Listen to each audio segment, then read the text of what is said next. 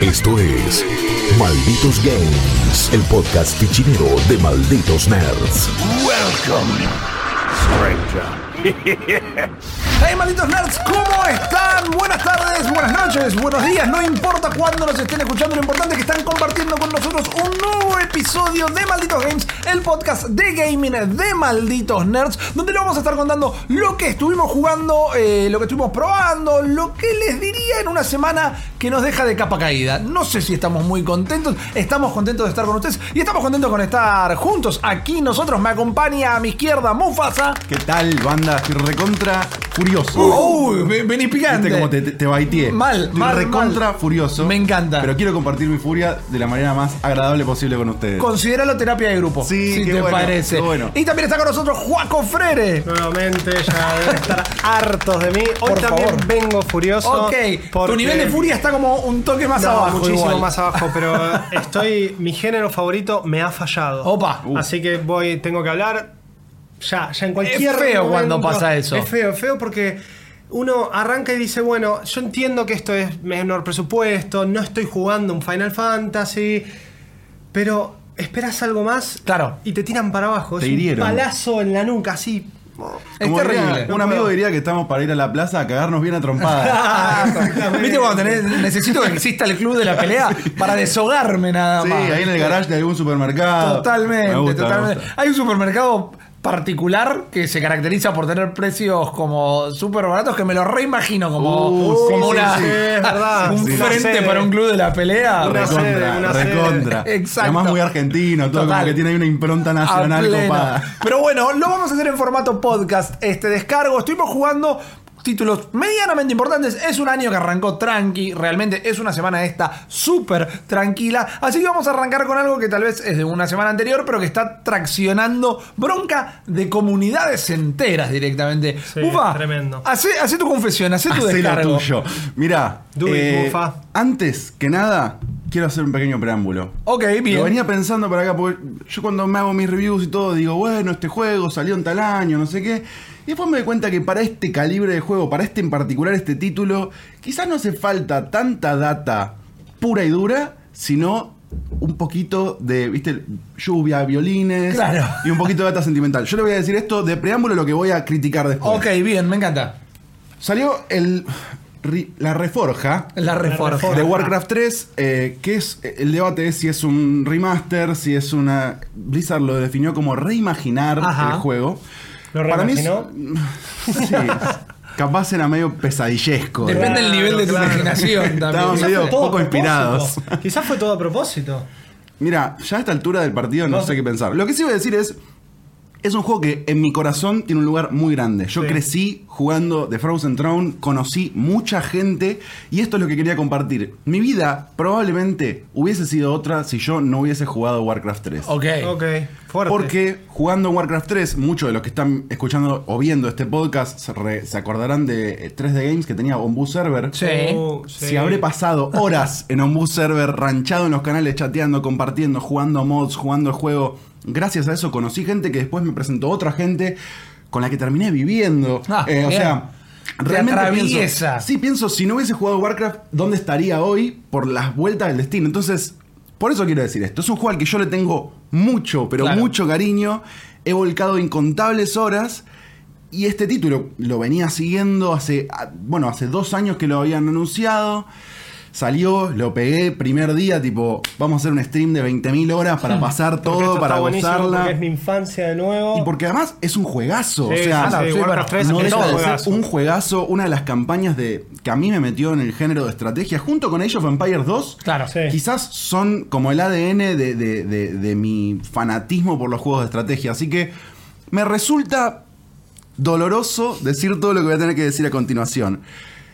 Eh, casi, casi que en 2002, 2003, en un radio de un kilómetro a vos, en cualquier momento dado de tu vida, había alguien jugando Warcraft, Warcraft 3. tres, Es muy probable, En un sí, kilómetro sí, a la redonda, seguro. Sin duda, en sin un duda. ciber, seguro no podía faltar el iconito con la cara de Artas De- cagado de frío. Depende si jugaba Frozen Throne. En algunos casos solo estaba Reign of Warcraft Chaos. 3. Sí, Reign sí, of sí. Chaos, exactamente. Exacto. ¿Reign of Chaos es la primera expansión o es el nombre de Warcraft 3? Reign of Chaos es el El nombre de lanzamiento. Warcraft 3. Sí. Ok, nunca me quedó claro. porque versión yo- base. Claro, Claro. porque yo a veces jugaba Warcraft 3 Y a veces el iconito decía Reign of Chaos. Yo era muy chico y decía, bueno, no, no. Yo le preguntaba al del ciber, ¿dónde está Frozen Throne? Yo quería jugar Frozen. Yo quería Frozen porque además no iba a jugar la campaña, yo ya la había ganado en casa. Si íbamos al ciber era para rompernos la cara en una campaña de Claro, dos horas. Hermoso. Hermoso. Además son partidos largos, en el Sí, ciber había sí. pica, era toda una cosa hermosa. Eh, eh, saltando un poco al futuro, también juego StarCraft 2, me gusta mucho, hemos Bien, charlado de bien, esto en algún sí, otro momento. bien. Soy un fanboy de los juegos de estrategia de Blizzard, no lo puedo Claro. negar. Y este review que les voy a dar está, está bañado en, en ese, en esa nostalgia. Pero de acá, a la realidad, hoy, al día de hoy, en ese Sí. mismo momento que estamos grabando, en Metacritic, los usuarios, eh, viste que hay como dos categorías. Sí, Correcto. Los medios eh, que están certificados, como por Bien. ejemplo Malditos Nerds, y después cualquiera, cualquier hijo de vecino que pueda ir y poner su, Y poner su su review. review. En este momento está 0.5 de 10. Ah, no bajó. No, El es algo que hablamos en el programa esta en semana. el programa de Vortex no, no bajó, pero. no va a subir tampoco. es- Rippy me decía, esperando que suba. Rippy me decía, ¿hay algo más bajo? No, es el récord. Claro, porque Que cero es el no. récord. Claro, pero tampoco sabemos si le pueden poner cero redondo o si mínimamente. Porque cero es lo Claro. mismo que no existir. Entonces quizás es como el ínfimo puntaje. Bueno, Claro. bien, Blizzard. Bien. Es por ahí, Te campeón. ganaste, te ganaste un award al juego más bajo Ey, de Metacritic. Un récord es un récord, diría récord es un un optimista. récord, claro. Ahora, a mí lo que me gustaría aprovechar es este espacio para tratar de entender cómo llegamos a este punto. Es como, Ok. ok, el flashback está incendiándose toda la ciudad. ¿Cómo llegamos a esto? ¿A quién Bien, se le cayó una vela Claro. eh, mientras A dormía? alguien claramente se le cayó. Lo voy a organizar de esta manera. Hubo promesas Sí. y hay realidades. Bien. Ok. Las promesas son las Uh, siguientes. me voy a acomodar porque esto va a Sí, estar sí, pónganse, eh, siéntense si están Qué parados, bien. si están en el bondi, respiren bien. hondo. Eh, en 2018 sale Blizzard y dice, che, lo voy a decir en criollo. Dicen, che, Warcraft 3 explota, hay que volver a hacerlo, vamos a hacer un remix increíble, un remaster, una reimaginación, reimagining, dijeron. Reimagining Warcraft 3. Y toda la gente diciendo, sí, papá, es recontra por ahí. StarCraft está en un muy buen momento, Sí, cumplió es 20 verdad, años, lo sacaron free to play y sacando free to play un juego que tenía 20 años lograron captar a gente como yo, que Claro. se puso a jugar StarCraft y lo disfruto un montón, considero que es la obra maestra de los RTS.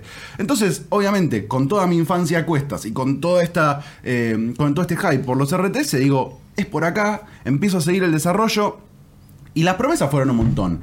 En el medio de eh, una BlizzCon mostraron eh, como una de las cinemáticas de una de las cuestas así más icónicas de, de- de- de Reign of Chaos, que es The Calling, donde Sí, está Arthas ahí rompiendo la ciudad que debería estar defendiendo. Claro. Eh, eh, y muestran una cinemática, estas cutscenes que tenía el juego, que siempre eran dentro del engine del juego, como vos jugás, parados los personajes, texto tipo cualquier RPG. Mostraron un remix de eso diciendo, mira, lo vamos a mejorar un montón y los personajes ahora tienen expresiones faciales, se tocan el hombro y se hablan y señalan cosas. va, y a ir, como, va a ir por ahí, dijeron. Claro, mostraron la cinemática. Bien, sí. La mostraron. Existió y la vimos y dijimos, Está ok. todavía subida a YouTube. Sí, sí, sí. Lo que no está es en el juego. Ah, tranqui. No lo puedo O sea, creer. eso- ¿No es la única que habían hecho? Supuestamente. No quiero Voy a, spoilear, voy a entrar perdón. a fondo de listo, eso. Listo, listo, no digo Pero nada, mostraron perdón, eso, perdón, todos dijimos, chabón, es recontra por acá. Nos volvimos locos porque nada hubiésemos querido más que ver quizás a Warcraft 3 en clave de WoW, que es un poco con esta cosa más Claro, sí, sí, sí. que respira viviente.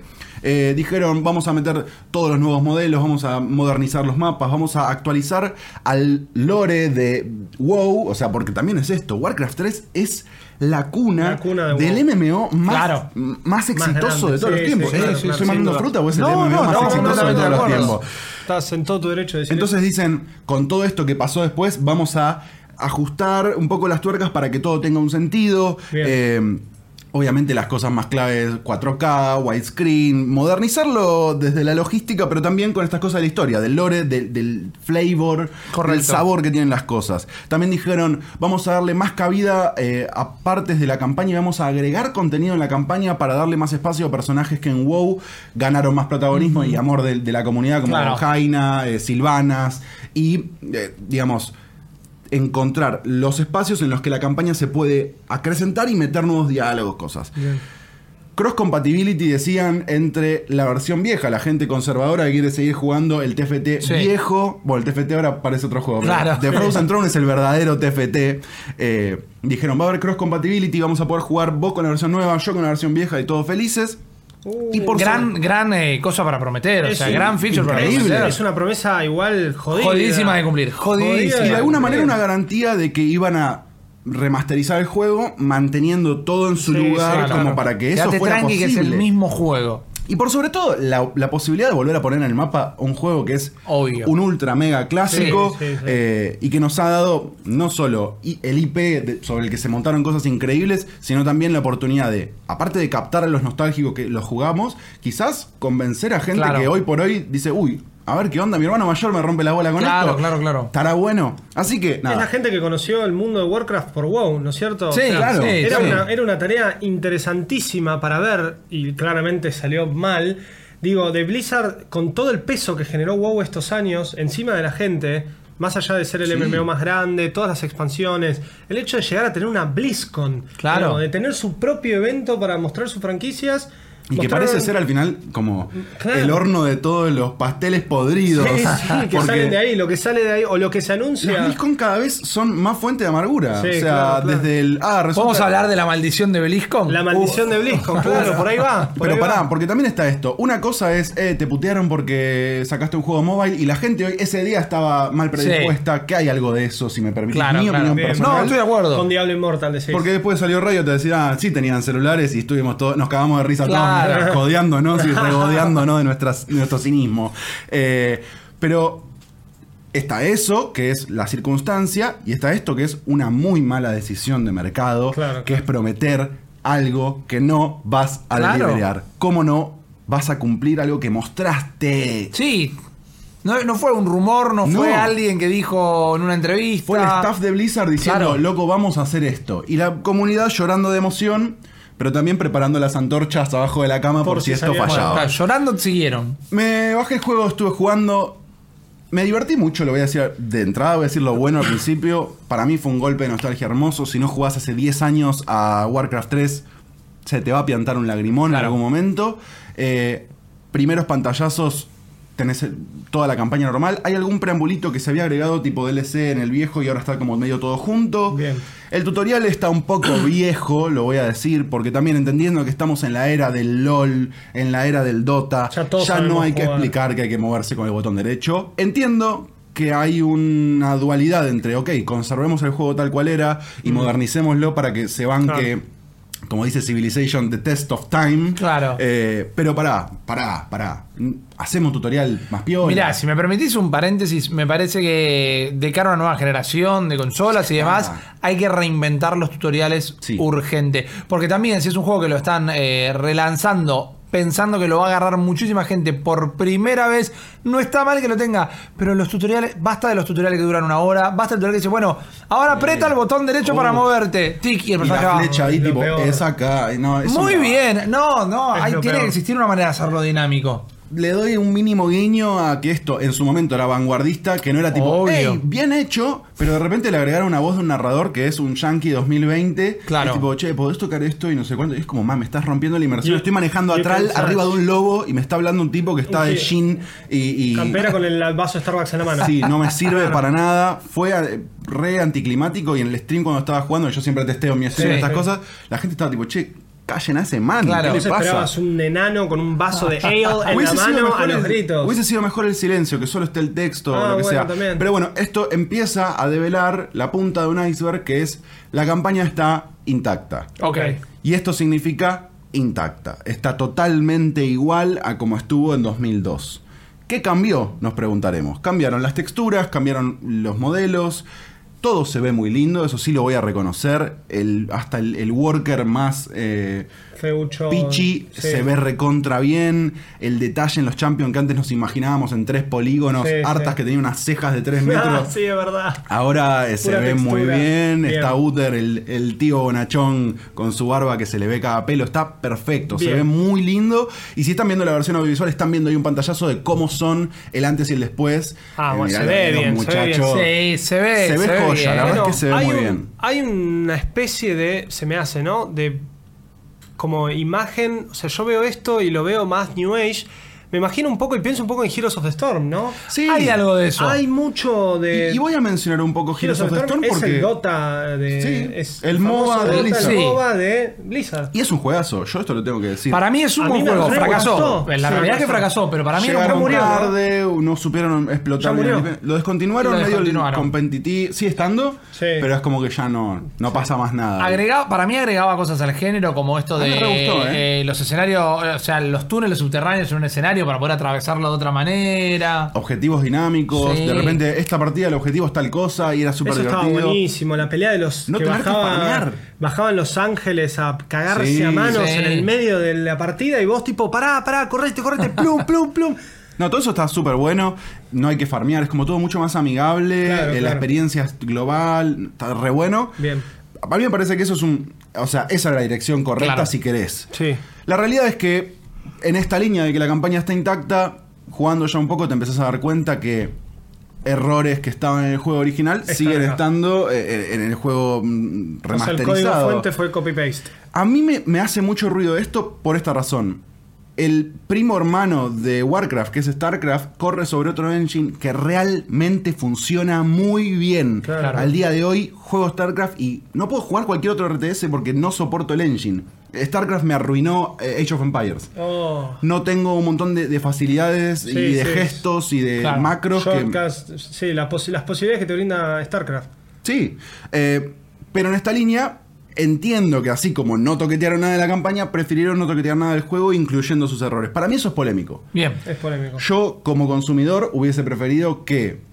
Sí, está bien, rompan un poco el balance, gen- generen algo nuevo que hay que volver a aprender, pero que se tomen el tiempo de corregir cosas que eran calidad Claro. de vida y que eran un problema ya en 2002 y 18 años después solo pueden ser un problema Sí, más sí. pesado y más molesto de, de lidiar con él. Eso lo dijiste vos igual, va a llevar tiempo. Eso hubiese llevado mucho tiempo. Pero ¿sabes lo que pasa? A esto le falta un golpe de horno. Warcraft 3 sale en Enorme. 2002. Sí. 2002 sale Reign of Chaos. 2003 sale TFT, que era un montón de contenido nuevo, un montón de data. Esto lo están anunciando hace dos años. ¿Me vas a decir que en estos 18 años que pasaron no aprendieron a streamlinear, No, streamlinear. No, algo no, y estamos hablando de un desarrollador tipo? triple A, sin dudas. de Blizzard que en Son el los dueños de la pelota en un montón de aspectos. El otro día Sí. hablamos de esto justamente con Rippy también en el programa. Si hay un error de esta índole, o si hay un retraso, o si hablamos de crunch, por ejemplo, es una palabra fuerte, pero Sí, sí, sí. a utilizar, es porque hubo un error de producción. Sí, y acá estamos frente a un error en general.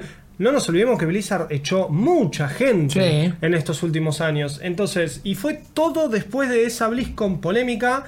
Va, polémica no, en el buen sentido. Warcraft 3 Reforged estaba Claro, bárbaro. sí, sí, sí. No fue la misma del Diablo, ¿no? La del Diablo fue la del año pasado y la de Warcraft hace dos Fue años. 2018. Claro. Bueno, hubo quilombo en Blizzard. No, perdón, eh, la del año pasado fue la que mostraron el Diablo 4, la de la, la anterior. Ah, fue capaz la misma, mismo fue la año. misma, Qué lindo bueno. año para BlizzCon. Ahí fue, ahí fue medio una dualidad porque todo el mundo estaba loquísimo con esto que vos mencionás. Después Diablo, sin embargo, algo pasó en Blizzard. No, estamos. Claro, lo que pasa para mí están todos. Todos están cuidando Overwatch. Porque. Pero es un- que- Es la mina de oro. Si me permitís a mí mi opinión ah, no popular, Overwatch, igual yo creo que ya está cerca de estar caduco. No, sí, Sí, lo que pasa es que va solo. 2. Claro. Va solo, está por salir el 2, a ver Claro. si le imprime en la vida, pero digo, es el que nunca la pifió del todo. Y cuando la pifian con. Nadie se calienta por Claro. el anuncio de Diablo. El anuncio de Diablo les opaca un poco el de Warcraft y todo esto, ¿viste? El único que no se manda una cagada es Jeff Kaplan por el momento. Entonces Sí, lo es están verdad. cuidando todo. El problema que hay con Overwatch es que las polémicas que rodearon al juego fueron más. Primero por la comunidad.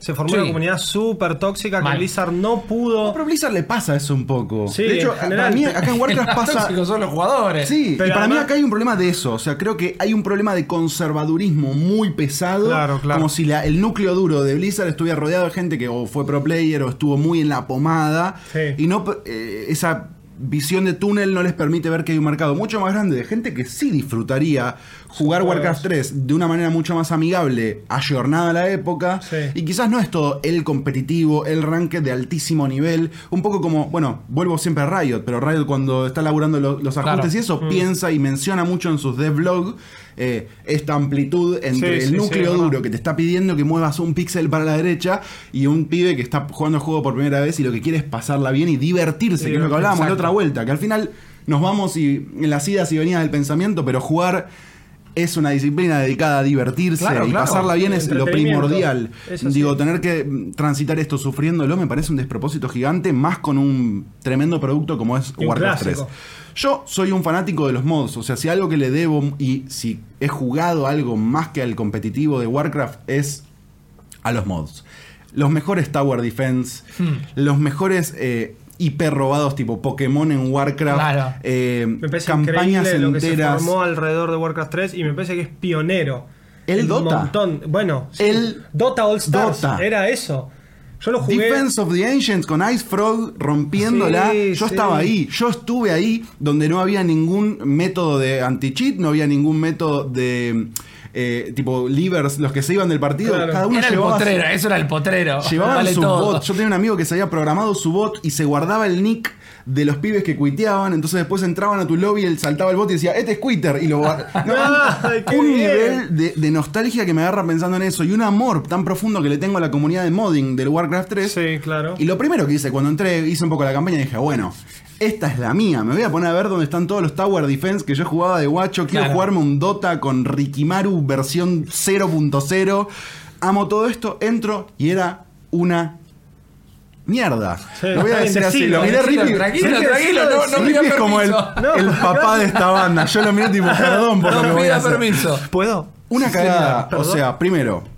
Y esto hago la dualidad con StarCraft. Sí. StarCraft tiene todo esto resuelto de punta a punta y anda perfecto. Los mods están en la nube, en los servidores de Blizzard. Podés scrollear, ver los más votados, los más jugados, Sí, por género, por lo que vos quieras. En Warcraft todavía tenés que bajarte el mod en la página modpirulo.org.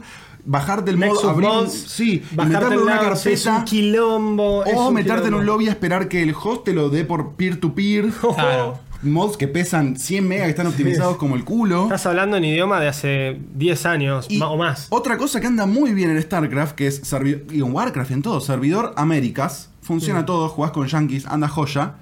Acá todo tiene 500 de ping y nadie se puede explicar por qué. Claro, los no hay- mismos estadounidenses hay se están quejando. o sea, existen no hay, los- no hay región Latinoamérica, no hay. Todo el 100% de los lobbies que encuentres en el custom, todos la barrita de ping está en rojo. No, me voy, a, vivo. me voy a enojar mucho. ¿Sabes lo que pasa? No puede ser, tenés dos juegos con servidores latinoamericanos. Sí, y no te andan, cuesta y nada. andan joya, y andan son, joya. Son joda, esa es la pregunta. ¿Sabes lo que joda. pasa acá? O sea, más allá de que a Mufa le quedan más cosas por contar, es como. Se siente que en un momento dijeron, che, hacemos, hacemos este Warcraft 3 medio tocado, un toque los gráficos 4K, y la gente se va a volver loca. Lo, Sí, lo- sí, lo sí. laburamos en un fin de semana y después nos vamos todos Qué a la bronca. quinta, ¿viste? Y Me hierve la sangre de solo pensar en ese hijo de Yo me puta. Imagino, yo me, me los imagino hablando de eso ahora. Es cagarte en tu comunidad. es que quizás No, fue no. más un movimiento de PR que de querer hacer un juego en sí. Es como, Pero bueno, dos años. Y cuando lo mostrás se supone que ya tenés algo bastante avanzado. bueno, quizás Hablaste de algo clave, que es lo de llevarte puesto a tu comunidad y acá hay algo que les va a explotar el cerebro. No me enojes. Estamos hablando de esto. Me voy a enojar. Warcraft 3, cuna de todos los modos, cuna de el Dota, que es Sí. el génesis de todo un género que es eh, Uh, ya sé los lo que vas a juegos más decir. jugados del mundo. No. No podemos atentar contra ese fenómeno tan noble y puro. No, realmente no. Cambiaron los términos y condiciones. EULA, sí. el EULA, Y ahora todos los mods que hagas dentro de Warcraft 3 son propiedad intelectual 100% de Blizzard. Su título, su nombre, su concepto, su género, todo, absolutamente todo, le pertenece a Blizzard en ese acepto que pones en el primer Bueno, segundo que entras. me, me voy a, me voy a poner mi disfraz maquiavélico Sí. y es súper inteligente desde el punto de vista que cuando inventen el próximo Dota ya es de ellos. Pero ¿sabes lo que pasa? Que es contraproducente. Estoy completamente Porque de acuerdo. nadie va a atreverse a hacer el próximo Dota No, en una plataforma que no te da la derecha. Estoy completamente de Me voy a acuerdo. otro juego. y no voy a además, esta- esto parece el O capítulo. hacer como vos, que te gusta lo que hicieron, bueno, llamaros, reunite y ofrecerles un laburo. Pero además es tan ridículo que otro juego, eh, primo hermano de Warcraft, tiene otro Eula. Claro. Y todos los modders están allá. Se supone que vos deberías estar empujando. Parece como si fuesen se dos ahí. edificios adentro de, de Blizzard, ¿viste? Sí. Y se van tirando, se bardean de uno al otro. ¡Cambiale la bobo! ¿Viste? Así, a los gritos. Y están como, no, ni en pedo. Como, a ver, es- es- yo lo que no entiendo es lo siguiente, y a ver si vos me lo podés responder. Sabemos que StarCraft tiene todo lo bueno que vos acabas de mencionar. perfecto. Y Warcraft es este desastre. Es verdad que nadie. pa- parece el capítulo, no me acuerdo si era de South Park o de los Simpsons, que cuando no leían y le daban acepto, creo que era de los Simpsons, caía el. que era con Apple y caía. Creo que tipo- South Park. Sí, o no, South Park, no me acuerdo, No me pero acuerdo. no leían y daban acepto, acepto, acepto. Está bien, mucha gente va a hacer eso, pero ¿te pensás te pensás que con semejante cambio no hay ningún periodista que se va a tomar, digo periodista porque somos los que encaramos Claro. este tipo de cosas y hacemos las reviews y somos al final los que más o menos les tildamos Sí. las ventas para un lado para el otro. Eh, ¿Nadie se va a poner a leer realmente el Eula? No, no. ¿Se esperaron que nadie se diese cuenta? Es como dijo Mufasa, ¿quién va a querer el nuevo Dota? Claro. No, en este ambiente nocivo. Pero digo, están buscando aprovechar la posibilidad de que eso suceda. Pero es que Ya es tan, está, tan ya burdo. está, cagaron. Yo lo entiendo ese, ese lado maquiavélico y te lo puedo llegar a aceptar porque. No, no digo que Maquiavelo no, no, es que lo reentiendo. Y lo reentiendo porque también nosotros tenemos cabeza de productor y pensamos, bueno, por- esto- ese lado, por te ese lado, reentiendo, te eh. reentiendo. Pero hay matices. Ah, no, Y completamente. posta lees el Eula, no me- lo había tenido, pero no lo voy a leer. O sea, es nefasto. Realmente es tipo de esos que parece una condena de muerte. Sí. Parece que te están tipo, terrible. te están boludeando, te están diciendo ojito con lo que haces porque Claro. todo esto viene papi Blizzard. Entonces, toda la parte que es modding y custom, están los nostálgicos que podían estar, anda todo medio como el OPI Sí. y quedó ahí. Bien.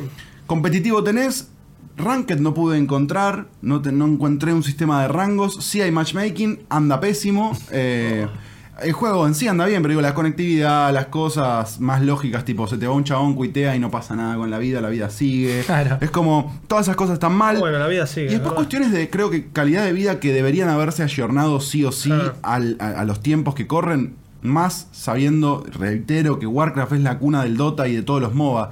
No, no es inadmisible que al día de hoy sacas un juego y un poder esté en la D, otro esté en la U, otro poder la Claro. L. Estás hablando de Warcraft que introdujo un concepto que son los champions, los héroes adentro de un juego. QWR. QWERTY. Sí, sí. Es lo único que te pido. O sea, QWERTY era el camino. Cosas como Escape no me hable ningún menú. Sigue estando en F10 el menú. No. Cosas como, ok, yo te entiendo que sos un conservador y te encanta No, pensar en eso no es ser 2002. conservador. Eso es ser muy... Eso es ser vago. Eso es ser sí, muy vago vago. y no pensar en tu... En tu en tu fanbase más amplia. Yo iba a usar una palabra más fuerte. Me, pero me imaginé, por eso Sí, tiré el sí. vago rápido. Pero Estoy muy enojado. Yo no sé si la gente se está dando cuenta. Estoy enojadísimo con esto. Pero Eh, tengo ganas de jugar Warcraft. Es que yo también tengo mucha ganas de querer este, este título. Yo quiero llegar a casa y decirte, Mufa sale. Nada quisiera más yo, Juaco, que esto hubiese sido una bomba Una total. bomba, sí, con todas las diferencias que yo puedo tener con Blizzard, nada les deseo más que éxito a la franquicia de Warcraft porque me hace feliz. Sí, claro. Porque me gusta y me parece un, un concepto fantástico. ¿Qué futuro le ves?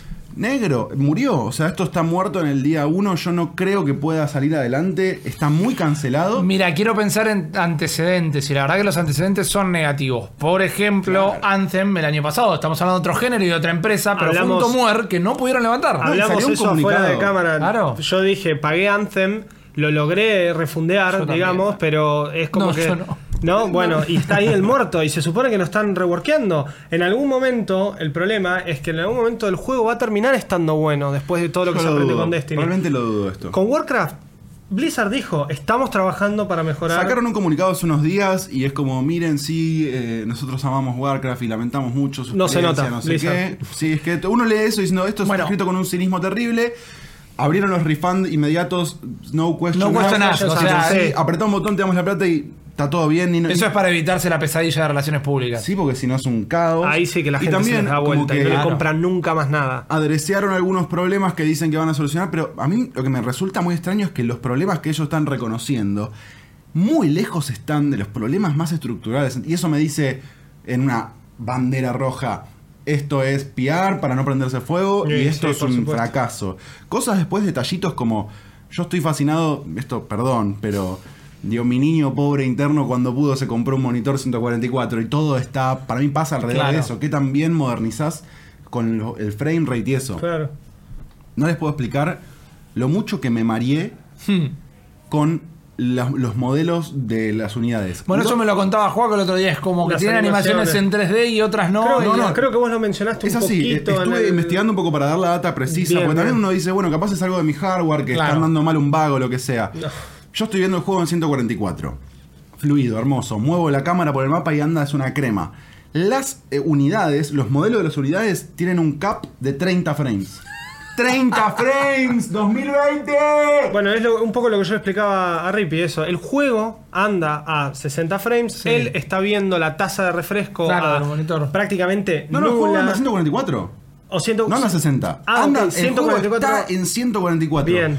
Fluye en 144. Fluye. Lo único que no Super está en la sincronía cósmica del 144 son los modelos que son el 90% del juego. Sí, el claro, 90% por del micromanagement, tus peleas, todo, están a 30 frames. ¿Y eso sigue así igual hoy? Sí, y no va a cambiar. ¿Por qué? Porque en teoría No, se les rompe en el juego, sí, en el sí. viejo juego eso era para el sincronismo entre eh, distintos jugadores con distintos specs, entonces todos jugamos en 30, bla, bla, bla, bla. Claro, te iba a decir, capealo para abajo, capea todos esos 30 y listo. Limita- el juego a 30 pero FPS. Te regalo sacar un juego en 2020 Ah, en no, 30 frames capeado obvio. en PC. No, me, olvídate. me tiro de un edificio, soy capaz de, de llorar tres días seguidos. Es más fácil que desde el puntapié inicial del desarrollo se cambien todas las animaciones y en todo caso las cosas que se rompen, Y te que digo- van a ser muchas, arreglarlas, pero no bajar todo para Pero abajo ni funciona, no es, sacar que esto están, así. no es que están eh, diseñadas a 30. Si entras al editor de mapas, las ves en 144. Claro. Es una decisión de Engine hacer que esas Sí, animaciones sí, que anden a esté- que 30. se esté jugando. Quizás hay gente que esté escuchando esto y diga, ¿qué, qué me importa el frame? rate? No sé qué. Para mí es algo vital en un Claro. juego que tiene que ver con el micro y macro management del estás viendo todo el tiempo. O sea, se- técnicamente lo único que se te está moviendo a 144 es el mouse. El cursor, Sí, claro. No, y la cámara y todo el resto, pero y el mapa, los ríos, bla, pero las unidades que Ah, son los enormes. ríos sí. O sea, ¿Y qué mapa- pasa cuando una unidad cruza el río y el agua está corriendo a 144? Te mareas y la y- y animación vomitas. va- Es como y que tipo, pa- pa- pa- parece Mario. Es como si pusieras en un, en un video así con una GoPro a 60 frames, todo correcto, un GIF animado que va a 2 frames. Y si todo anda Esta perfecto, misma pero esto conversación la anda tuvimos la semana pasada, Sí, porque acuerdo, también sí. es complicado bajar a tierra quizás porque son algo muy técnico. Claro, claro. Pero bueno, a mí me rompió el corazón y me parece que es inadmisible 100%. Pensé que era yo porque no estoy muy acostumbrado al monitor nuevo. Que me mareaba un poco, No, pero, pero en todos esto- los foros está estaba la gente sí, diciendo, sí, loco, sí. Está- está motion furiosa. sickness, todo mal, me marea y me saca las ganas de jugar, y es cierto. Bueno, y lo que decía, perdón, pero por lo del antecedente que podemos llegar a tener, yo estoy del lado de que esto no van a hacer nada al respecto, No. porque recién men- eh, mencionábamos un par de juegos que han dejado morir. Otro que, entre comillas, dejaron morir fue Hearthstone. La, la base, el core de Hearthstone se empezó en otros juegos. Sí, y sí, te largan una, una actualización Una de vez en cuando. O vos, te- ¿cuándo fue la, ¿se acuerdan cuándo fue la última vez que jugaron Hearthstone? De casualidad, así, a grosso modo. 2016, Bueno. Dos ponele. meses para probar con un amigo y me di cuenta de lo que no me gustaba Bueno, y me fui. en ambos casos, hoy a vos te va a pasar peor todavía. Abrís el Hearthstone y vas a estar dos horas abriendo paquetes porque no saben cómo hacer para que te Claro. quedes. Entonces te están regalando cosas todo el tiempo, pero no mejoran el juego. Claro. No mejoran lo que, no arreglan lo que está roto. Hay Es una vez de al año esa idiosincrasia con que- Hearthstone, por la BlizzCon. Una vez al Sí. año te sacan una expansión nueva, está todo el mundo jugando un mes, lo hacen pelota al juego Claro. y después no pasa Sí, nada. es un matrimonio que sacás, van a comer afuera una vez al año mínimo Claro. para mantener la farsa. ¿viste? Y es así. El ¿no? fuego de la relación. Claro. Para ir cerrando y en la última ya de estas cosas que yo también me puse a ver y a escuchar a la comunidad que estaba también, es una comunidad muy exigente, como decíamos antes, Sí, sí, que sí. se encuentra muy bien todas las cosas. Dos detalles muy lindos y muy terribles por igual. Uno es, esta cinemática que decíamos Sí, de, de Calling, de Calling. está en el juego, en una carpeta guardada y es la única. Claro. Es tipo, lo dejaron en los archivos del juego, caraduras. buscar Pero no está raíz. No, pero no está en el juego. No, No digo, pero abrís el CD, Sí, el sí, sí. CD, el, el, Uh. el archivo. Bueno, yo así Vamos jugué Warcraft CD. 3. Sí, sí, nene. Está muy bien. Te tenés que meter en la raíz y buscar la la, carpeta. expansión, pongo el otro CD, CD2. Me encanta. Eh, hay mucho de eso y te digo, para mí, dejarlo ya en los archivos del juego, como diciendo, sí, lo hicimos, Claro. giles, y lo dejamos acá porque nos chupa un huevo, me parece un Perdón, disrespect The Calling total. está en el juego, pero Están los archivos de esta animación, Sí. de esta cutscene Sí. remakeada, pero esa cutscene no está en el juego. Y en el Solo la juego- hicieron para BlizzCon y la- se la olvidaron en un cajón puesta ahí. y, la, y adentro del juego. La está. Está igual que como estaba en 2002. Igual, igual. Igual, exactamente Pero y el igual. ratio, porque era 4-3 el ratio, o sea, era más chiquito. Eso está, monitores. ahora tenés un poco más de amplitud y ya, no Ah, hay más ok, le nada.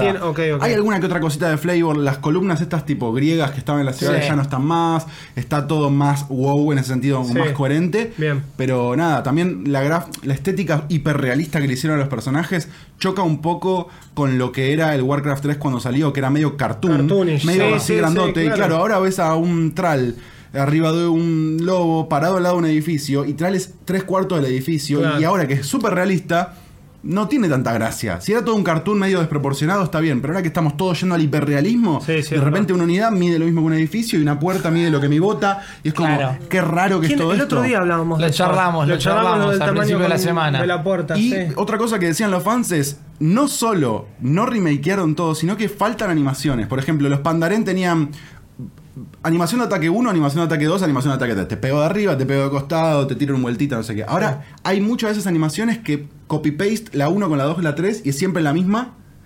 Y la gente está que arde. Este era el equipo C de Blizzard. Sí, Chicos, claramente. tenemos dos años para sacar esto. Sí. Arréglense. Che, Bueno, no llegamos, las animaciones. Y mala leche, arréglense. Entonces hay gente que está diciendo loco encima de que el remake es un bochorno. Hay menos de lo que había en el original. Es virtualmente una remake. Más que una remake. Uy, inauguraron la remake, chabón. La remake comercial, porque ¿viste? siempre Qué te la hacen youtuber, muy copado. Pero... Ah, hay mucho para decir. Si quieren entrar, hay una, un fun fact divertidísimo que es que hay unos chabones que pusieron Warcraft 3 refunded.com Sí.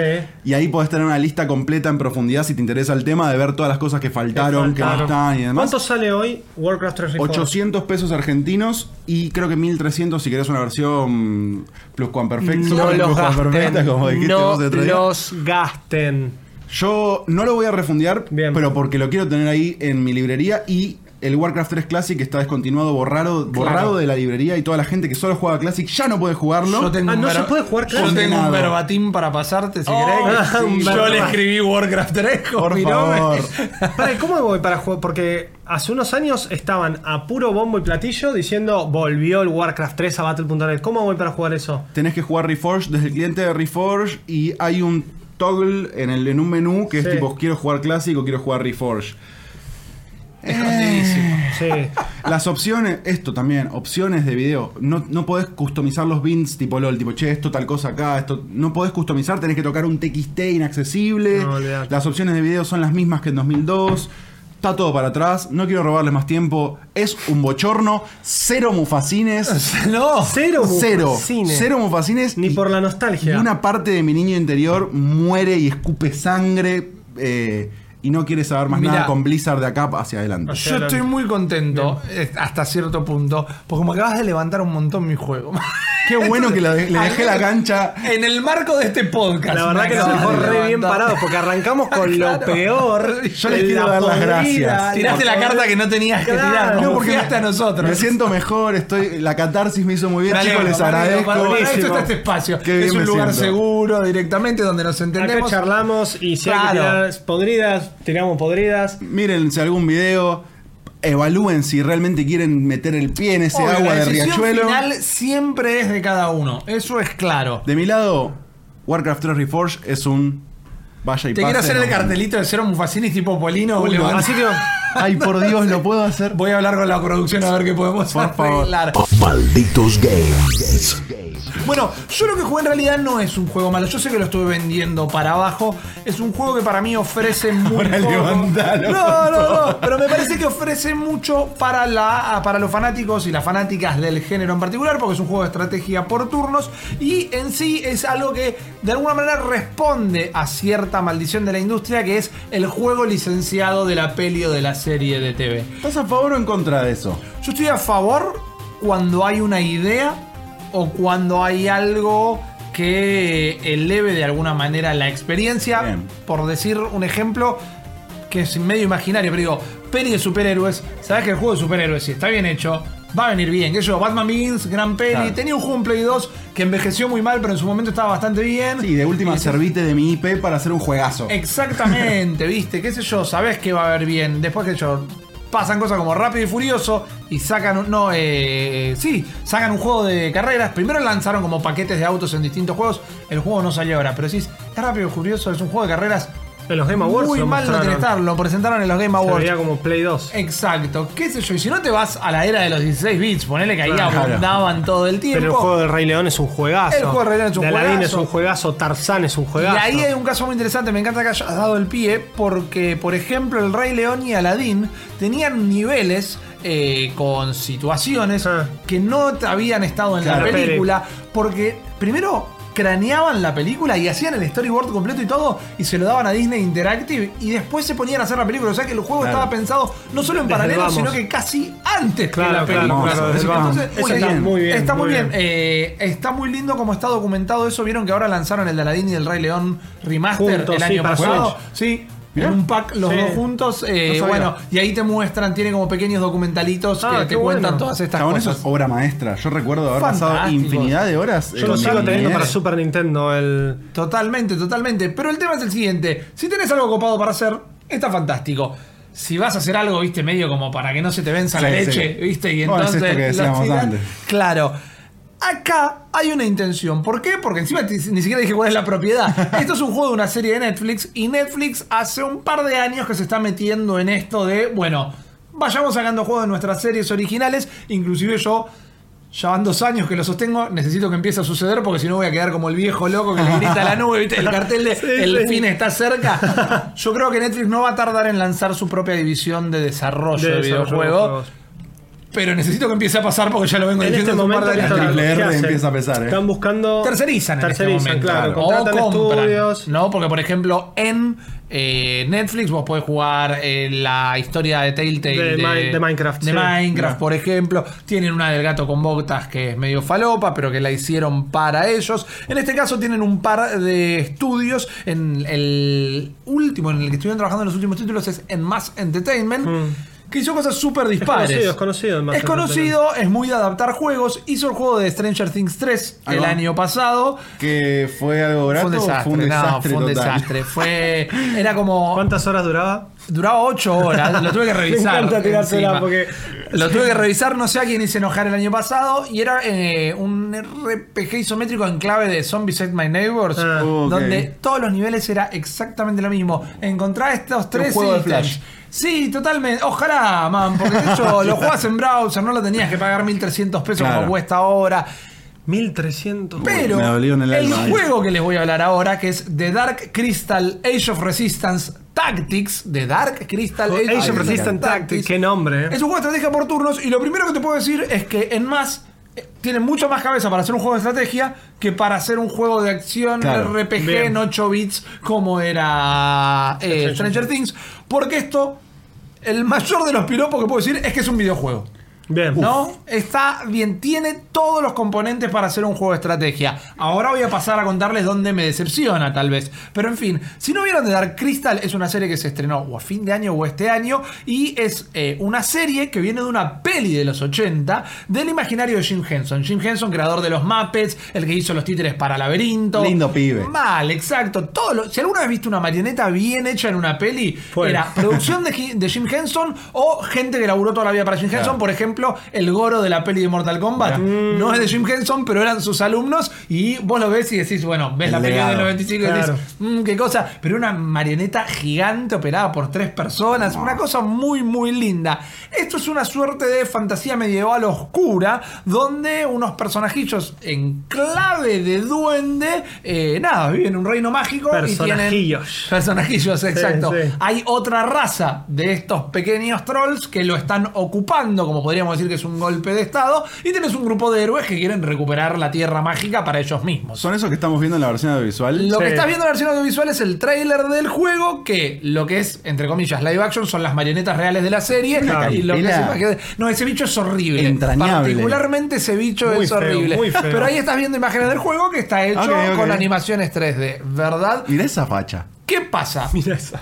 El juego es un juego de estrategia por turnos, con un par de ideas muy copadas, algunas bien implementadas, otras no tanto, pero sufre un poco, y acá nos retrotraemos al principio, esto de ser el juego tie-in de una franquicia. ¿Por qué esto es un problema en este caso? Primero, el juego supone que viste la serie. Me imagino que hay mucha gente que la vio, pero esta serie no es Friends. Sí, sí. No es Claro. Los Simpsons. No es Stranger The Dark- Things. no es Stranger Things. Es de Dark Crystal Age of Resistance. Y yo Tactics. creo, me preguntas a mí, que salvo que seas. Porque encima ustedes son un poco más chicos que yo y saben que eso me molesta. Pero. agarró el viejazo no, pero digo, sí, sí, a menos que hayas. nos pegó es veneno, es veneno. A mí me pegó toda la semana.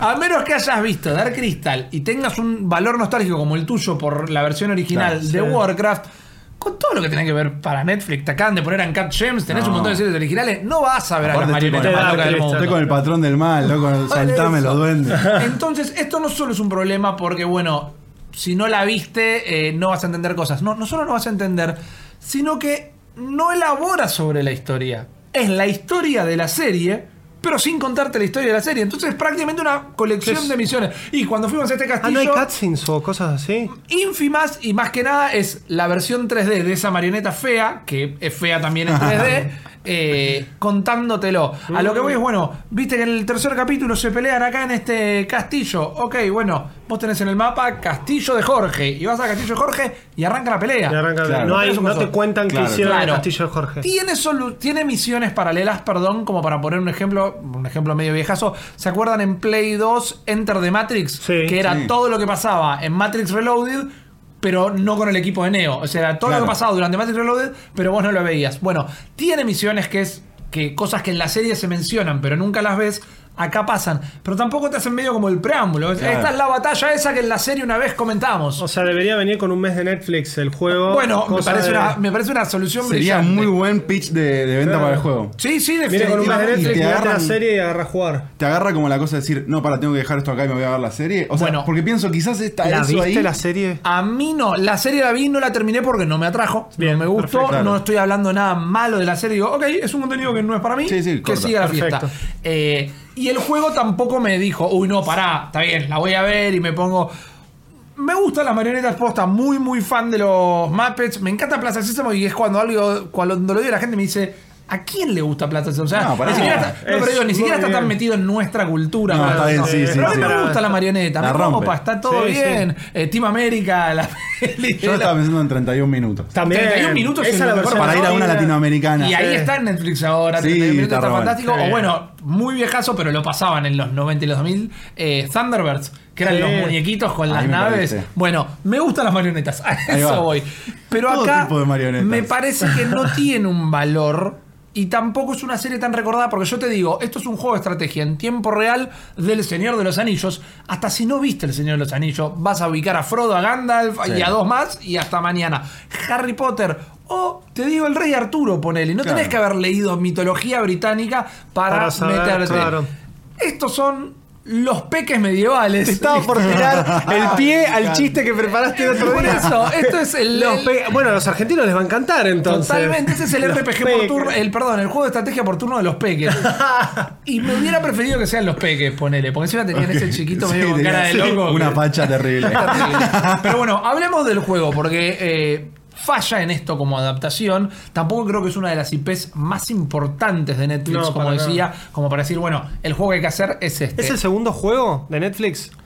No, eh, Stranger Things ya tuvo tres. Sí. Eh, está bien, que pero por ende- segunda franquicia que hacen juego. No, tuvieron. na- Ah, está bien, no, sí. Tuvieron Narcos, pero Narcos no es exclusiva de Netflix. No, pero Narcos claro. tiene un videojuego Mm. y Narcos está en Netflix, pero no es exclusivo. Así que me animo que a decir Que que, es- está entre el segundo y el tercero. Rara decisión, ¿no? Justo de Dark Crystal. No sé. Lo están bueno- probando, diciendo, están arranquemos por acá, no hay tanto riesgo. Va por dónde va. Porque tampoco puedes hacer un juego de todo. No, y por ahí No, si salís sí, con, sí. no sé, Señor de los Anillos, tenés una legión de tryhards que te van a decir, No, pero obvio. acá este pelo que tienen en la ceja no se corresponde con la versión de... Y por más poneme me, los peques, vamos y por más que me gustaría, tampoco se me ocurre cómo haces un juego de Bojack Horseman, ponele. Claro. Es una aventura gráfica. Una Sí, una aventura aventura gráfica El gráfica. que es un imaginario bajón. entra. Es ma- vos decís mm, eh, mitología medieval, medio mágica, duendes, sagas y magos, y viene o Rata Blanca o un videojuego. Entonces va bien por ese lado. El tema es el siguiente: como juego de estrategia por turnos están bien eh, sus mecánicas. Son mecánicas que ya jugaste en absolutamente todos los juegos de estrategia Claro, por turnos. claro. Entonces, eso te lo digo. A mí no me gusta mucho, más allá que es muy certera la recomendación. Si sos fanático, te va a gustar. Porque estoy diciendo, Sí. digamos que te gusta cualquier cosa y que yo, Claro, jugalo. le vas a perdonar. Yo entiendo que el fanático va a encontrar un juego de estrategia medianamente conciso, pero no agrega nada al género, no va a hacer nada que no haya jugado. Y cuando haya lo que ya jugaste, lo que suma es la IP que está detrás, Claro. necesariamente. Y en este caso no es No atractiva. Juego de estrategia por turnos. Tenemos una grilla, vamos a tener en total una veintena de héroes, pero siempre manejamos entre 3 y 5, Medio digamos, Fire por Emblem el partida. asunto. No necesariamente, El asunto, por el momentos asunto. lo querés pensar, pero no necesariamente. No necesariamente. Todo es en 3D, no está ilustrado. Tiene un detalle medio loco que yo le voy a poner los pulgares para arriba, pero no se luce para nada. Que es que el estudio te vende muy orgulloso que los movimientos de los personajes no los pensaron como si estuvieran emulando al personaje si existiera de verdad, sino que eh, emula a la- al movimiento de la marioneta De en la la marioneta. serie. Ah. Y digo mal, lo estoy viendo en la pantalla de la Switch, Eh. así de chiquitito. no es un detalle que me suma. Hubieras, te hubieras puesto a laburar en las mecánicas del juego y no en, ¿En eso. qué está disponible el juego? El juego está en Switch, sé que está en PlayStation, eh, no creo que haya llegado a PC. El tema es que nosotros estamos en esta cuadrícula, ¿no? Bastante amplia, con escenarios que se repiten bastante, pero no son simples, digamos. Tienen elevaciones, tienen Claro, distintos escalones. Tactics Ogre, esa onda. Bueno, Final sí. Fantasy Tactics. Exactamente, Final Fantasy Tactics. No, el Tactics en el nombre del juego es porque Tipo, elude a todos los juegos de estrategia con- tipo Tactics. Claro, Exactamente. perfecto. Inclusive vos tenés algunos movimientos que van bien con este tipo de escenarios, porque como todos estos personajitos tienen alas, vos podés marcar que querés avanzar tres Va a casilleros volar. y en una, si querés, te subís a un escalón, Claro. pero si haces la opción de volar, que te va a tomar como un movimiento en sí, podés esquivar gran parte de los escalones y quizás de repente tomaste una elevación y para un ataque te sirve. Eso bueno. está, eh, es coherente con lo que propone. Y después lo que tiene arriba es una línea de tiempo, que es algo que a mí me gusta mucho en los juegos de estrategia, que te marca quién va a atacar en qué momento. Eso es clave. Y entonces Sí, vos te armas la estrategia alrededor de eso. Pero por el lado contrario, tiene una estrategia como una implementación interesante a medias, que es que vos tenés ciertas acciones en el juego que te permiten cambiar el orden. Entonces puedes sorprender a tu enemigo, pero tu enemigo también puede cambiar el orden. Uh. Entonces, si yo en mi turno anterior armé una estrategia de alguna manera, si de ellos cambian la cosa, mi estrategia fue al divino botón Es y tipo- no hay una manera de preverte esto. Es tipo swapear eh, con otro personaje o solo ganar, ganar velocidad. Es un movimiento dentro de la línea de tiempo o, eh, como por decirlo, te sal- haces que uno se saltee un turno y Perfecto. ataque al otro, te puede llegar a Es arruinar. como estar jugando al 1. Ponele, pero me, Claro. me parece que es el algo que serviría mucho contra otro humano y no Claro. necesariamente contra la máquina. ¿Tiene multiplayer? No tiene multiplayer esto, Ah. no es algo que se pueda jugar contra otra persona ni en línea eh, tampoco. Y los personajitos tienen una rueda de habilidades, ¿no? Vos te parás arriba de cada uno de ellos, se le abre una rueda, algunos tienen más, otros tienen menos, se les pueden agregar, porque hay un menú de customización bastante interesante donde le puedes poner armadura, le puedes poner armas, le puedes poner eh, objetos encantados, eh, hay un crecimiento y una evolución de los personajes. eh, se, arma, se abre una ruedita tienen el movimiento, todos los turnos puedes moverte y atacar. Y puede ser eh, en cualquier manera, que eso está bueno, porque viste que hay algunos juegos de estrategia Claro. que si atacás no te puedes mover. Es como si todos fueran caballeros. a. Exacto. Acá puedes te puedes cosas. mover o atacar, o viceversa. Tenés un par de magos, tenés el que ocupa el lugar del healer, tenés el que ocupa el lugar del ataque a distancia. eh, y los objetivos generalmente son los mismos. Mata a todos los enemigos del mapa, mata al jefe o llegá hasta Escaparte, sí. exactamente. Que la parte de escaparte es- me, me hacía un poquito de ruido porque ponele, tuve un objetivo, creo que es la tercera o cuarta misión, muy rápido, escapate. Y llego con el primer personaje y nada, tenía cinco. Llego con el segundo y nada, llego con el tercero y ese era el que tenía que llegar. Pero no me dijo que me tenía Claro. que escapar con el líder de la party o algo en particular. Entonces fue como medio aleatorio. Quizá es algo que uno hubiera intuido si se vio la serie y sabe que ese es el capo de Tutti Capi. escapa, o el Pero vos no podés pretender que yo lo tengo que saber de Claro. antemano. En todo Claro, caso, eso. que tipo cuando aparezca el personaje, claro. te tire- Escapate con este. te- Claro. Sí, o te tire una tablita abajo que diga este guachín Sí, hizo Pepito se tiene que del cosa". mapa. Es una estrellita, algo que sabes Lo que es llaman tu, a mamá, tu sí. líder. Condición de victoria, que es algo que en los Tactics siempre Sí, está sí, como ahí sí. como, mira, la condición de victoria es Exactamente, exactamente. Los ataques están buenos, los ataques tienen como pueden llegar a tener preparación de un ataque que se termine ejecutando en dos turnos y puedes hacer buena combineta de, uy, este acaba de tirar un ataque que hace que él en la próxima no eh, sea vulnerable a este tipo de Claro. amenazas y yo justo tengo uno de ese tipos. Está bien pensado, está bien elaborado. Es inventar el agua tibia un poquito, pero funcionar funciona Todo alrededor de una IP bastante. Intrascendente, digamos. sí, sí. Eh, y después lo que tiene es un sistema de jobs, un sistema de trabajos. Eso me gusta. Que inclusive. Final Fantasy Tactics. Claro, no, no, no, Estoy es la base. en eso. Eh, podés ponerlos a hacer hasta dos jobs. Uno principal y uno secundario para elaborar más habilidades a futuro. El tema es que más ¿Cómo que. se llaman los shops? Me, me- No, de ¿Qué, memoria no Warrior, acuerdo. Healer? Sí, no, totalmente. Ah, no, pensé que básico. quizás me estabas pidiendo el nombre de fantasía. No, Sí. van por ese Tem- lado. tem- Peque. Peque 1. Exacto. Peque 2. son sistemas más horizontales que en ascendente, ¿no? O sea, bueno, mejoraste esto a uno, ahora lo mejoras a dos, ahora lo mejorás a tres. No necesariamente va evolucionando, ni, Ni se genera en ni tenés algo. choices, ni nada. claro. Exacto. Está bien, está a medias directamente. Es un juego bastante largo que no terminé y no voy a pretender que terminé. Eh, estuve leyendo porque lo fui a buscar, aparentemente dura. Bueno, lo fui a buscar a malditos nerds porque hay una review Ahí y va. me gusta mencionarlo. Lo- Si no me equivoco, lo revisó Rodrigo Campagne, que le gustó muchísimo más que a mí. Le- le- a, mí, me- a mí con las calificaciones me gusta clickbaitear. Le puso un puntaje alto, vayan a buscarlo. eh, y, si, y si la leen se van a dar cuenta que, como que los dos nos detenemos en los mismos detalles, él es ultra fanático. Acá adentro le decimos el pibe de los juegos de estrategia. Entonces él disfrutó encontrarse con esas cosas. A mí me encantan los juegos de estrategia, pero cuando tenés poco tiempo para jugar a algo, o cuando por laburo tenés que estar jugando muchas cosas, cuando agarro uno, me gusta que sea uno que me huele un toque Sí, la peluca. esperabas más. claro. Esperaba muchísimo más. Y además si la serie no te gustó, ni, ni a palos era tu. Claro. Correcto. Eras vos el target, digamos. Exacto. Entonces ponele que le puse unas 10, 12 horas de la supuesta 40. O sea que es un 40 juego, es un juego con contenido y me parece que te va, de, te va ¿Cuánto sale? Eh, nosotros recibimos la, Sí, sí. la copia de del estudio. Si me lo buscas un toque lo busco, rápido, lo busco, lo busco. vas a tener que poner eh, eh. The Dark Crystal, Age of Resistance Tactics. Me imagino, quiero creer que en Switch puede llegar a ser un juego de 30 dólares. Ok. 20 sería un gran precio. Sí, para todo el 40 contenido para mí ya es caro, pero entiendo que podría llegar a costar 40 Ok. dolarucos. Entonces, eh, Morlacos. tienen un juego que para mí el puntaje es un 5. ¿Por qué? Porque todo lo que hace lo hace bien. Pero no hace nada que te invite a quedarte A jugando quedarte en el jugando. juego. eh, no tiene un valor de rejugabilidad. Quizá un fanático, para como vos mencionaste, de los juegos de estrategia, le dé un poquito más de lugar y un Ponele, poquito más de amor. eh, a- Las misiones secundarias. Bueno, es ultra grindero. Oh. Y para mí en un juego de. En, en- muy En un difícil. RPG, ponele, te lo banco. En Pokémon te lo banco. En Xenogears. Pero es que tenés- diverso dentro de su No. Esa es la pregunta no, para mí. No, para nada. Tipo mapas, monstruos, cosas. No, no es muy diverso. Te- me gustan los diseños. ¿Qué tenés que repetir Algunos misiones para grindear? No, pero tenés que. eh, vas a grindear, vas a hacer una misión secundaria. La misión secundaria es matar a estos 10 sí, enemigos. en este- claro. Ah, claro. Y estás como todo el tiempo haciendo lo mismo. Y son muy pocas a la larga las batallas que o te hicieron progresar la historia o tuvieron un peso o una consecuencia en la historia del Claro. juego. Inclusive tiene algo ya desde la interfaz que me volvía medio loco. Que en un momento yo hago el mea culpa. Pero pasé 1, 2, 3, 4, 5 misiones y de repente eh, tenés un overworld que es un mapa nada más con distintos puntos que cuando te parás en, en uno que brilla es donde tenés que meter a jugar. Eh, salí de una batalla y no tenía ningún lugar donde ir. Y no encontraba dónde ir, no encontraba dónde ir, no encontraba dónde ir. Me tenía que meter de nuevo en el mismo lugar y me habilitaba otra batalla.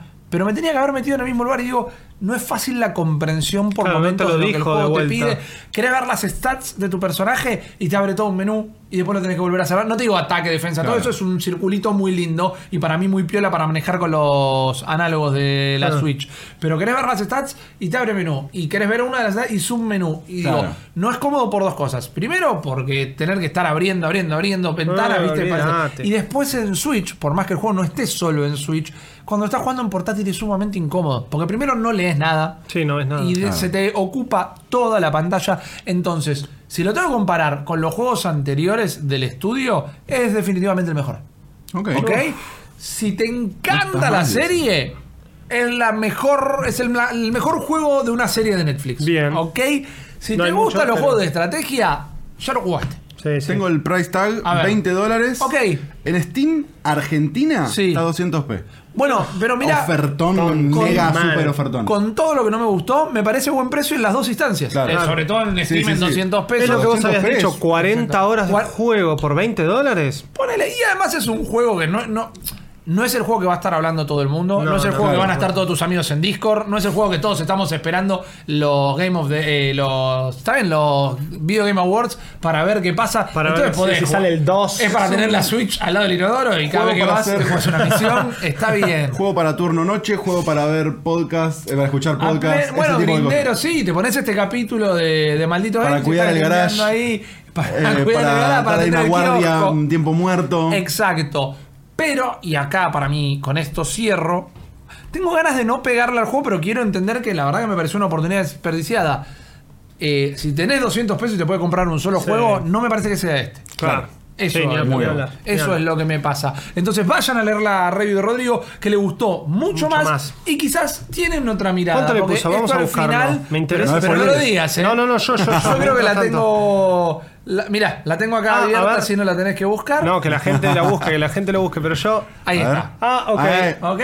Te digo, son varios puntos de diferencia. Ah, bueno, sí, sí, pero te repito, bastante. para mí es un 5, es un juego que si tenés ganas de Bien. jugarlo, anda. Pero no dejes nada de lo que estás haciendo para Sí, jugarlo, no. porque es un juego que a fin de año no nos vamos a acordar que había salido. Lamentablemente, te vas a reír, te vas a, te vas a reír, te vas a decir, ¿te acordás cuando de Dark O en las ofertas de Steam, si ahora está Ya me 200, olvidé el quizás está Sí, 4 en- pesos. En Navidad te lo van a revolear Ya me olvidé el nombre. De Dark Crystal. Eh, Age of Resistance. Age of Resistance Tactics. Tactics. Ahí va. Ahí va. Ese Ahí es el punchline. Tactics. Tiene, es una palabra linda. Es una palabra linda. Malditos Games. Pero para cerrar el podcast de hoy, vos Vine tampoco, yo. Juaco, Llegué yo y. estás contento con lo que te tocó en suerte. No, hoy la verdad que está bueno decirle a la gente, es un podcast bajón, eh, porque Mufasa vino en, Yo, yo me enajenado. mejor yo igual. Yo estoy re como, bien chicos, qué bueno, Bueno, juego. Te sacaste el veneno. Espero que me pase a mí porque la verdad que hace días que vengo muy mal con este juego. A mí me tocó, bueno, si este chico que hizo, ya me olvidé el nombre, Rodrigo Campaña. Rodrigo Campaña,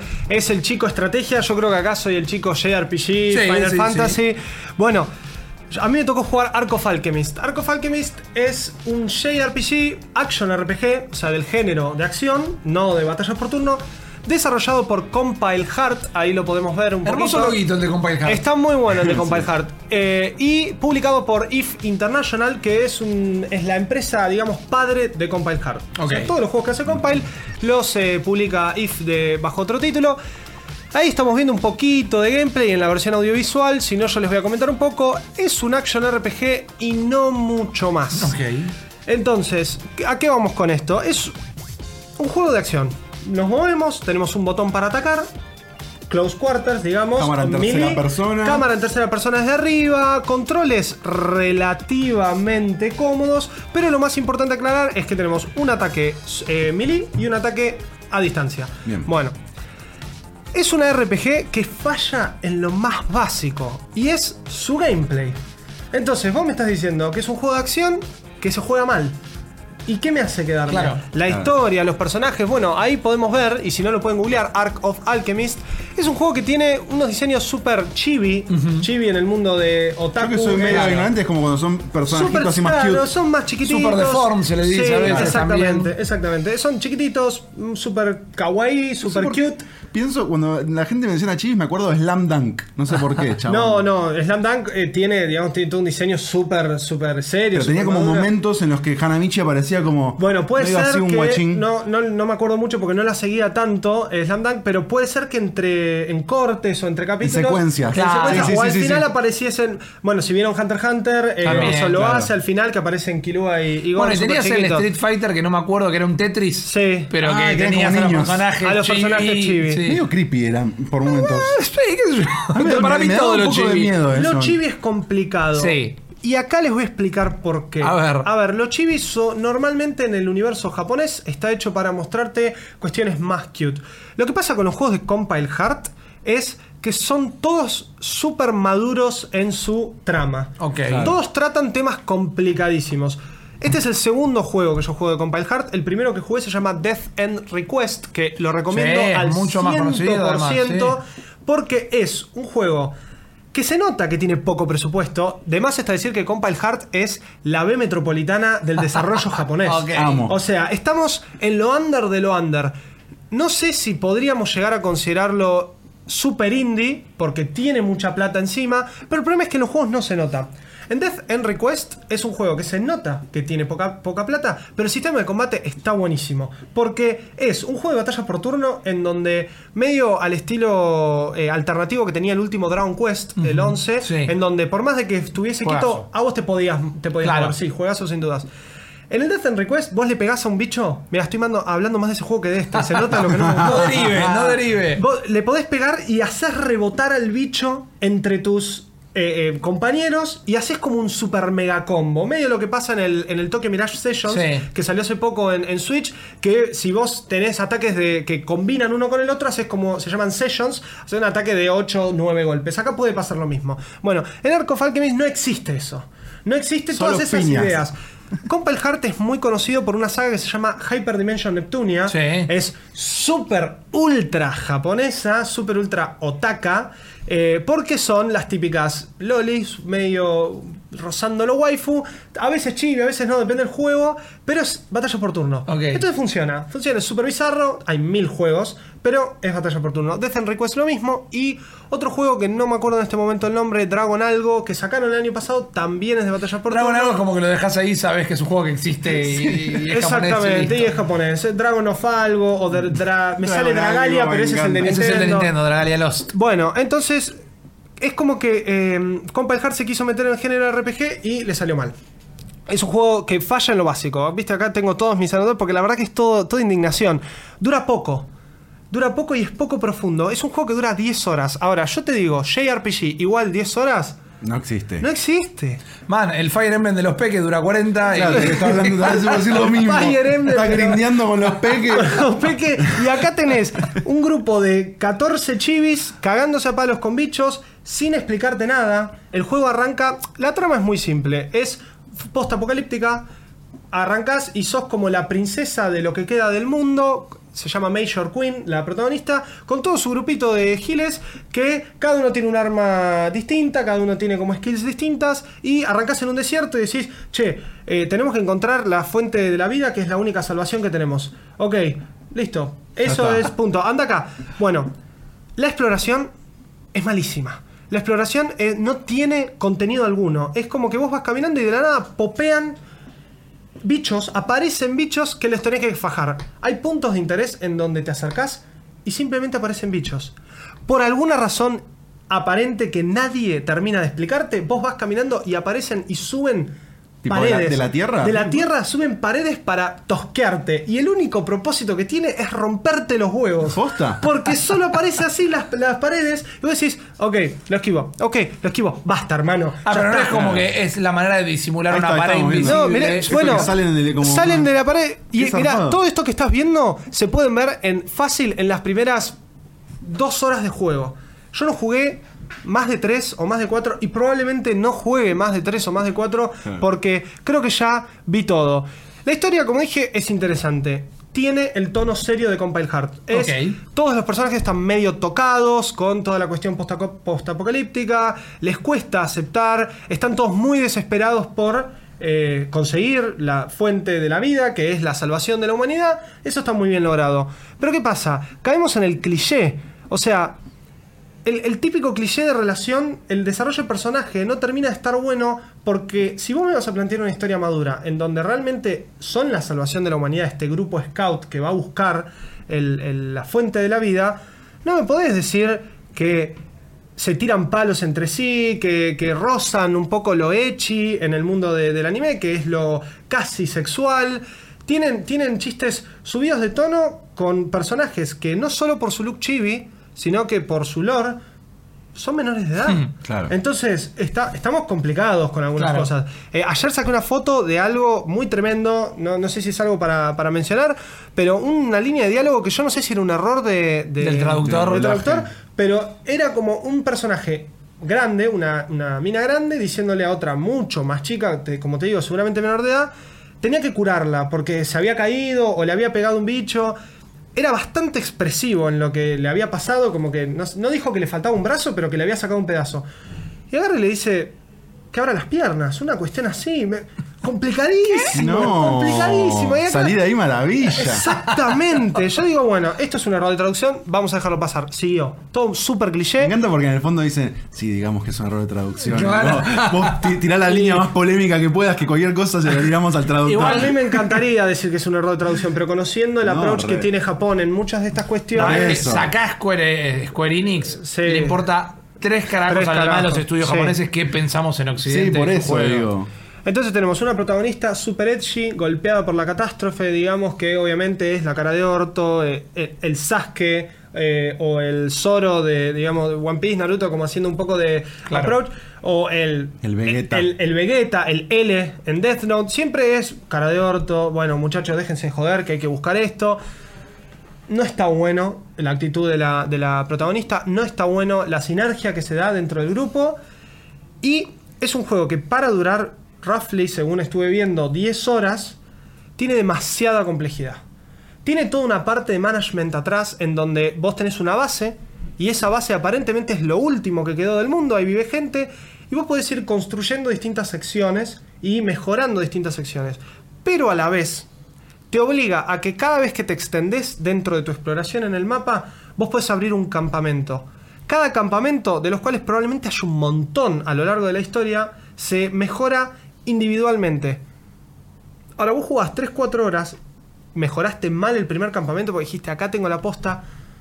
No, podés- no volvés a ese campamento. Claro. Entonces, ¿para qué tiré la guita ahí?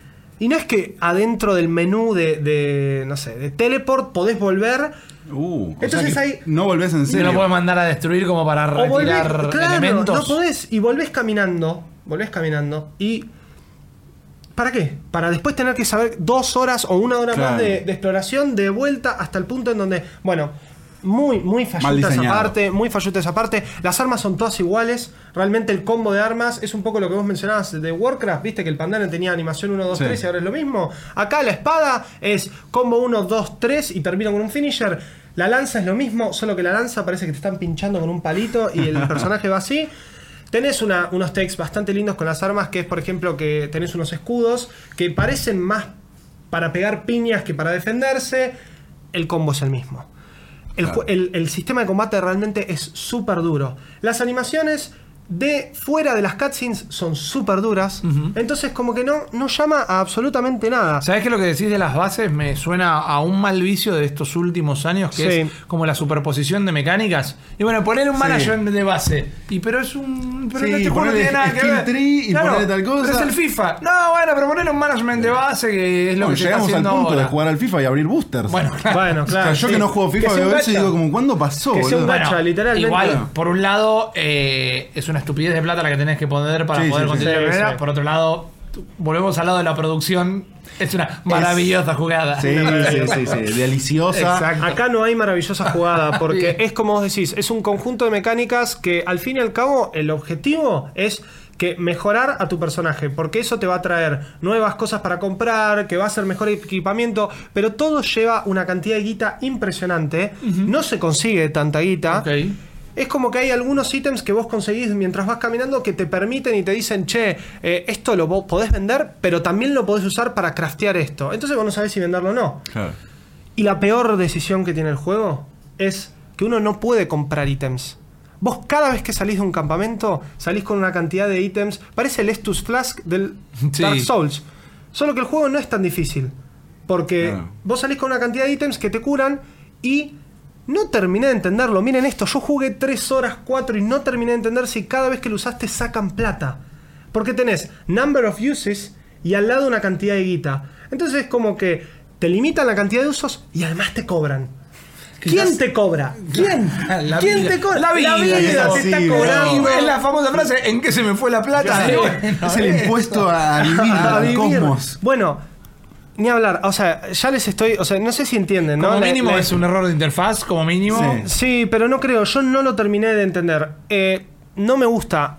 La historia, como les dije, parece interesante, pero no la terminé de entender y no la voy a terminar de entender porque me gustaría no jugar más a esto. Me voy a, me voy a poner a, a ver un poco más, a ver si, si me entero de que hay alguna cuestión más. Toda la mecánica principal de, mirá, me olvidé lo más importante, pero también me parece medio al pedo. Todo está centrado en un poder especial que solo tiene la protagonista, Nunca te lo explican. A las 4 horas de juego se supone que vos vas consiguiendo upgrades de esto. No conseguí ninguno. Y si dura 10 y voy 4, ¿en qué momento? Se llama Luna Gear. Es como si ella tuviese un brazalete en donde absorbe elementos y tira poderes de esos elementos. Arrancas con el fuego. Claro. Entonces, este, además de combatir y que le puedas tirar fueguito a los enemigos, que te marca que están quemados, no existe una partícula de fuego. Aparece un sprite No. arriba de la cabeza muy feo y muy pixelado de que está quemado, le ves bajando la vida. ¿Vieron esos RPGs en donde vos estás pegando y tu espada pega 5 y vos tenés un poder que saca 3500. Claro. Bueno, esto pasa en Arco Alchemist. Vos vas a cagarte a palos y cada bicho cuesta matarlos hasta que tiras esto. El Luna Gear, Claro. Power, bla. Que está limitado, está bien. En ese sentido tiene sentido cuando. En ese sentido tiene sentido. Es porque como un salís- ultimate. Claro, salís del campamento, se te recargan, tenés 8 usos y no hay nada en el mapa que te permita recargarlo. Bien. Mira, Rippy está bostezando. Es porque realmente esto es un embole. Es un embole. Hay mucho gimmick en el mapa para usar estos Luna Gears que, te digo la verdad, el más interesante, derretir un hielito con el fuego. Claro, que se cae de maduro totalmente. Las primeras dos horas te chocas con Kichicientos, esa es la palabra, Kichicientos tutoriales. Así como aparecen las, las, las paredes. Cada pared es un es tutorial. tipo, tuk tutorial, tuk tutorial. Y son cinco páginas por tutorial con texto así para leer. Ah. Me perdiste, Más hermano. es un juego corto. Me perdiste. Es Es un juego corto, es un juego que en donde la exploración te va llevando de evento en evento. Algunos eventos, como les dije, son spawn de enemigos, otros una cutscene, a veces son cortos, a veces son largas. Te presentan un mundo abierto en donde vos podrías explorar lo que sea. ¿Saben cuáles son las barreras? Paredes invisibles, que ya de entrada es una Olvídate. muy mala decisión, o enemigos que te fajan. Claro. Entonces, te fuiste por la mala ruta, apareció un escorpión, le pegaste una piña, cero. Él te pegó 3K. Uy, Dios. Y encima, si te matan a tus compañeros, si estás lejos de un campamento, tus compañeros tardan 10 minutos en aparecer. 10 minutos reloj. ¿Reloj? ¿Con un timer? Con un timer que te aparece al lado de la vida. Y si no, tenés que volver al campamento. Y si estabas a una hora del campamento, jodete. Porque seguro Pero que es lo mismo- sola no vas a poder. Y es lo mismo que vos digas, bueno, que vengan y empieza el timer y te vas a hacer un café y volvés. Te podés quedar parado. El problema es que si vos te quedás parado, digamos. Funciona. Un enemigo o No, algo. siguen spawneando enemigos. Porque Ah. vos lo- no es que respawnean cuando vos vas al, al campamento como Dark Souls hace con los Claro. bonfires. Acá vos te quedás parado y es spawn, spawn, spawn. O sea que de grindear está buenísimo. Porque te quedás parado, estás tomando un café o, o escribiendo la tesis para la universidad mientras estás tocando el círculo para Claro. dar- fajar enemigos. Bueno. Es verdaderamente un desastre. Me parece que eh, Compile Hard por acá no es.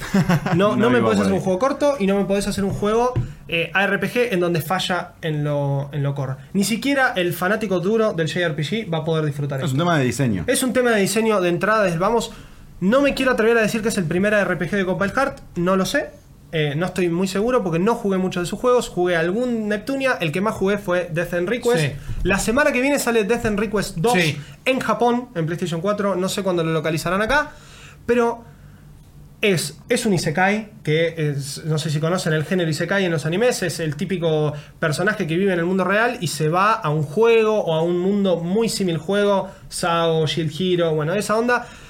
Sigo hablando de Death and Request porque realmente es lo que hay que jugar. Jueguenlo y aprovechen. No, que no, sale y además 2. se ve re bueno el, el nuevo. Eh, Exactamente, es un Isekai, tiene ocultismo, tiene horror, tiene gore, o sea, es como que le digo, ahí explotan lo maduro. Acá, post-apocalíptico. Bueno, pero quizás fue el juego que le hicieron, bueno, con la guita que hacemos vamos a ir financiando otros. Había que Yo llegar no a una fecha y lanzar un Yo título. no creo que, que haya pasado eso, sí, sin duda. Yo no creo que en su. Vale 40 dólares. Es caro, bueno, ves, este es el, ej- el ejemplo donde Vale es 40 caro. dólares. Creo que Entonces- es lo más caro de todo lo que hablamos hasta acá. Hasta y acá. es lo que Vos más hablaste estru- de, problemas de un estructurales. error grave por 1300 pesos. Él habló de algo me de 40 horas por 20 dólares. Y yo te estoy Sí, o hablando de 200 algo pesos. O 200 pesos. que apenas pasa las 10 horas, mal diseñado por 40 dólares. No, No es algo- totalmente. No es algo que vaya a funcionar ni en Japón. Lo único que te voy a decir es no escupas para arriba porque yo dije no voy a jugar un segundo más de Stranger Things 3, no voy a escribir la review de Stranger Things 3 y después te caen, ¿viste? Son cosas... Si me siguen cayendo los juegos de Compile Hard, bárbaro. Miren, el Metacritic no pasa de 35. Mirá, Entonces, y la semana que viene van a poder leer mi review en malditosnerds.com. Probablemente, no quiero spoilear, pero no va a pasar tampoco de eso. Nos vamos a sumar a ese grupo de en Metacritic. De User Score tampoco pasa del 2.3. ah, bueno. O sea, realmente le fue mal. Me parece que Compile Hard no va a volver a ser un título así. Me quieren seguir encajando juegos de Compile Hard. Mientras sean batallas por turno, bienvenido sea. Porque la verdad que por ese lado no, no decepciona. Tengo uno de unos bichitos chiquititos que tiene una serie en Netflix, Batalla por Turno, te puede llegar a gustar mucho. Gente, eh, llegó el momento de retirarnos. eh, si, somos si somos pesimistas, tres juegos realmente malos. Malos. Si somos optimistas, fue un poquito de ayuda al consumidor. Ahórrense el mango, no dejen que les pese la nostalgia y no se coman el bajo. Nosotros recibimos el tiro por ustedes. Pero Nosotros estamos ahí. Exactamente. Yo no quiero usar la palabra héroes pero No, me parece que se entiende, ¿no? Lo que ha sucedido. Muchísimas Soldados. gracias, Mufa. Muchas gracias, Mufa. Muchas gracias, Gracias a Juaco. También hermoso compartir esta mesa, que encima hacía mil años que yo no hacía un Games. La semana que viene vuelve Guillo. Vamos a ver qué tiene la suerte de jugar. No cada mandó uno nada todavía, Guillo. No, sabemos nada. Déjenlo descansar Se está- a Guillo, Se está tomando el top secret muy serio. ¿eh? Demasiado Y va a llegar, o sea, ustedes piensan que nosotros sabemos todo, que acá estamos No, tirando. Ah, no, posta, posta. Es Este es el momento en una sala No toda oscura, con una luz así, Sí. fumando habano y jugando al póker con los lectores de todos los estudios. Sí, Yo le mandé un mensaje de texto eh, a las 10 de la mañana. En Los Ángeles son las 5 de la mañana. Pero se lo mandé esperando que me lo te contestó. Y te contestó. despierta.